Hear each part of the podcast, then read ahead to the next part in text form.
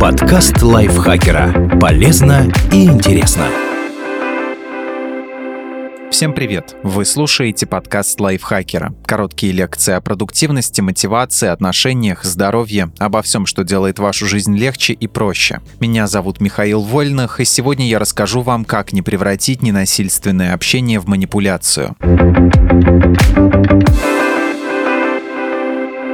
Правила ненасильственного общения позволяют нам налаживать контакты, уважать и себя, и другого. Однако человек, формально от них не отступающий, может превратить их в инструмент для манипуляций. Принципы ненасильственного общения впервые сформулировал маршал Розенберг. Вот пять основных элементов этой системы. Наблюдение. Мы стараемся фиксировать только факты и избегать оценок, обобщений и других искажений.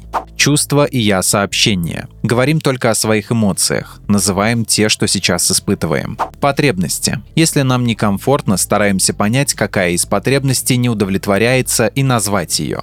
Просьба. Четко формулируем, что хотим получить от другого. И просим, а не требуем. Эмпатия. Мы можем предположить, какие потребности есть у другого человека и что сейчас чувствует он. Смоделируем несколько типичных ситуаций и на этих примерах разберемся, как применить правила ННО в обычной жизни. Как обозначить свои границы?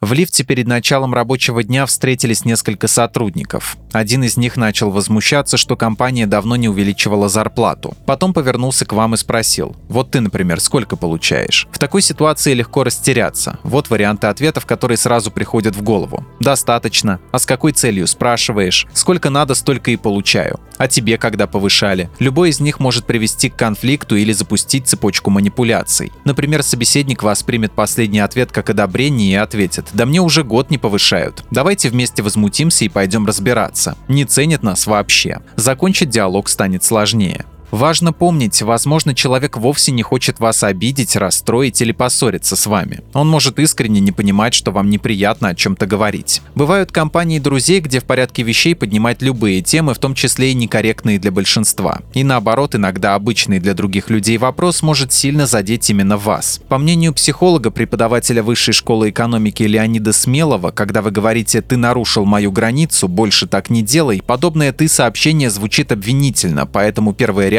будет гневная и защитная. Я не нарушал твою границу. И правда не нарушал, он даже о ней не знал. Для того, чтобы другие соблюдали ваши границы, их нужно сначала показать. Не бросаться их сразу защищать, не вести себя агрессивно, просто обозначить. Если вам и правда неприятен разговор, удачный ответ с точки зрения ненасильственного общения будет таким. Мне неприятно разговаривать о деньгах, мне некомфортно, когда меня при посторонних спрашивают о деньгах, могу я тебя попросить больше не задавать публично таких вопросов. Как защитить свои границы? Вы выполнили рабочую задачу раньше срока и справились с ней отлично, но когда пришли к начальнику, то внезапно услышали. Молодец, конечно, но работа была очень простой, так что нечем гордиться. Еще вариант. Какие-то мелкие у тебя KPI были. Да, они указаны в договоре, ты их перевыполнил, ну и что? Они же и правда совсем маленькие.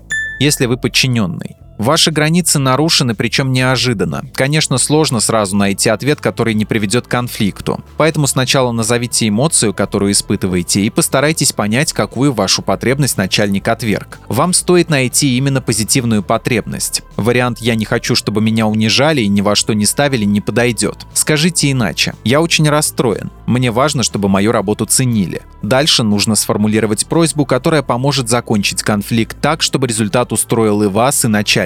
Вы можете сказать все критерии обсуждались заранее. Мне неприятно, что мою работу сочли незначительный постфактум. Самые важные слова здесь «заранее» и «постфактум». Да, возникли новые обстоятельства, но они не должны менять условия, о которых обе стороны договорились еще до старта. Поэтому ваша просьба может звучать так. Могу я попросить, чтобы утвержденные критерии не менялись при оценке уже выполненной работы? Вот элементы ненасильственного общения, которые вы уже использовали. Я сообщение, эмоции, потребности, просьба. Теперь пора применить и пятый пункт – эмпатию. В нашем случае это способность понять потребности начальника и не забывать о его границах. Попробуйте закончить разговор так. Если обстоятельства изменились, для следующих задач мы можем установить новые KPI. Я буду рад обсудить их и определить показатели, которые устроят всех. Давайте договоримся, какие документы подготовить, чтобы согласовать новый стандарт. Так вы не нарушите социальные роли и позволите начальнику вернуть себе контроль над ситуацией. Конфликт разрешится без манипуляций с вашей стороны.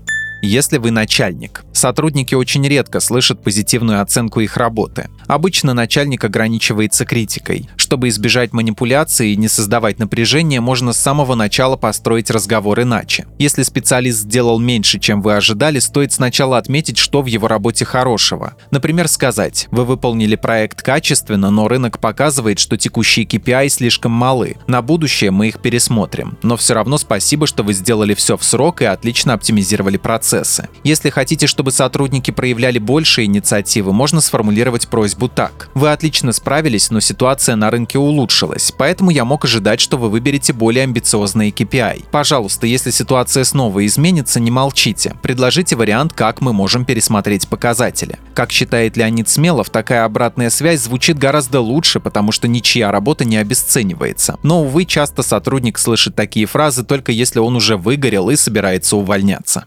Как погасить конфликт?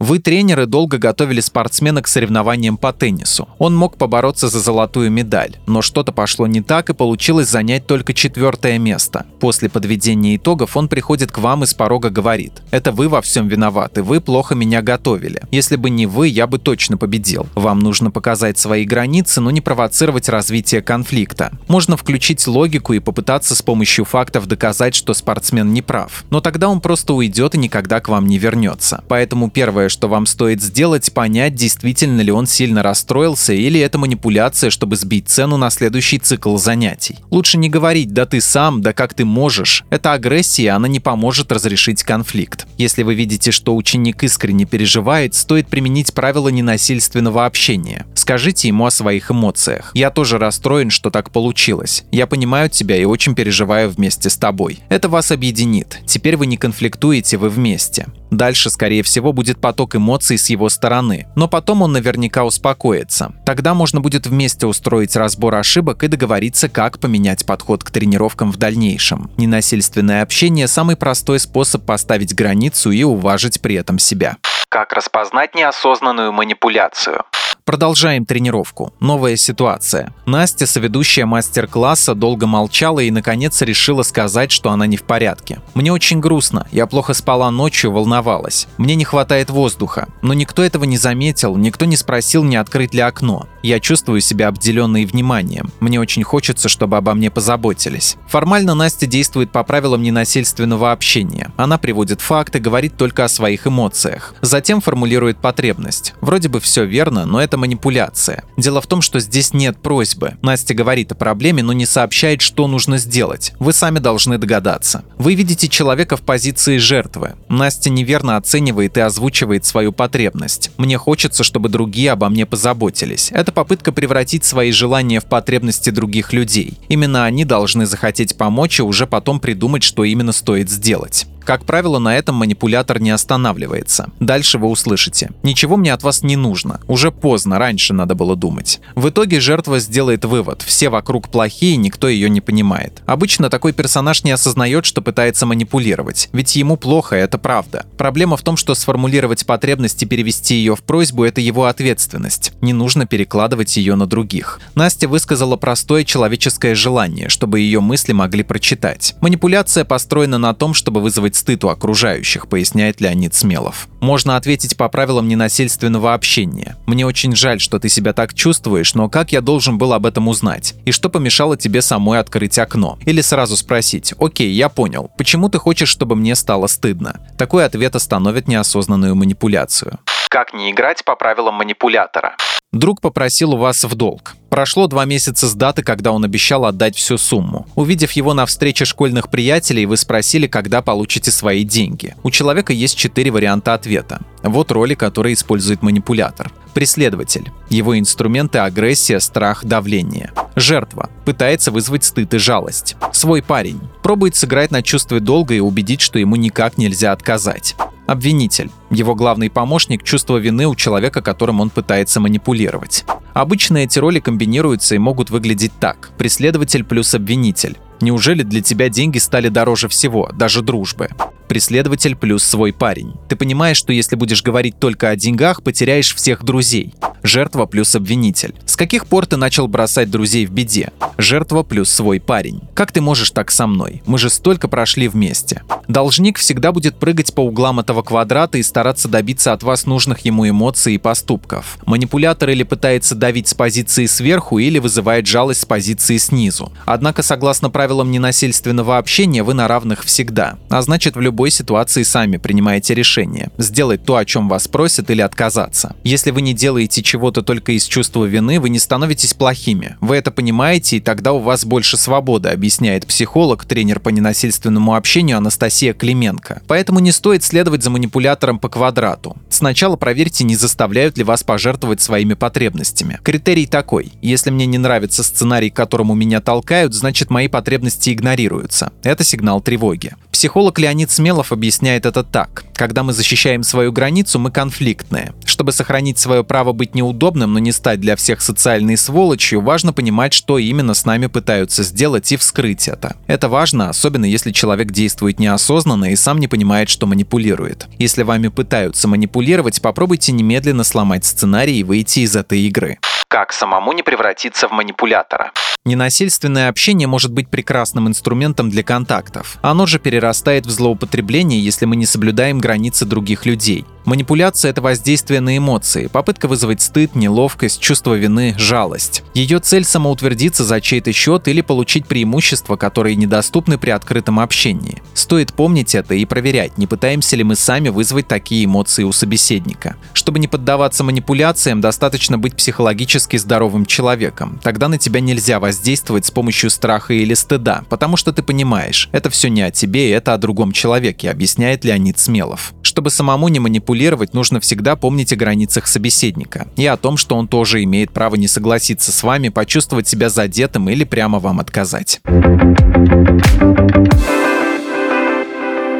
Спасибо Наталье Небогатовой за этот текст. Подписывайтесь на подкаст Лайфхакера на всех платформах, чтобы не пропустить новые эпизоды. А еще слушайте наш подкаст «Ситуация Help». В нем мы рассказываем про интересные и неоднозначные ситуации, в которые может попасть каждый. На этом я с вами прощаюсь. Пока. Подкаст Лайфхакера. Полезно и интересно.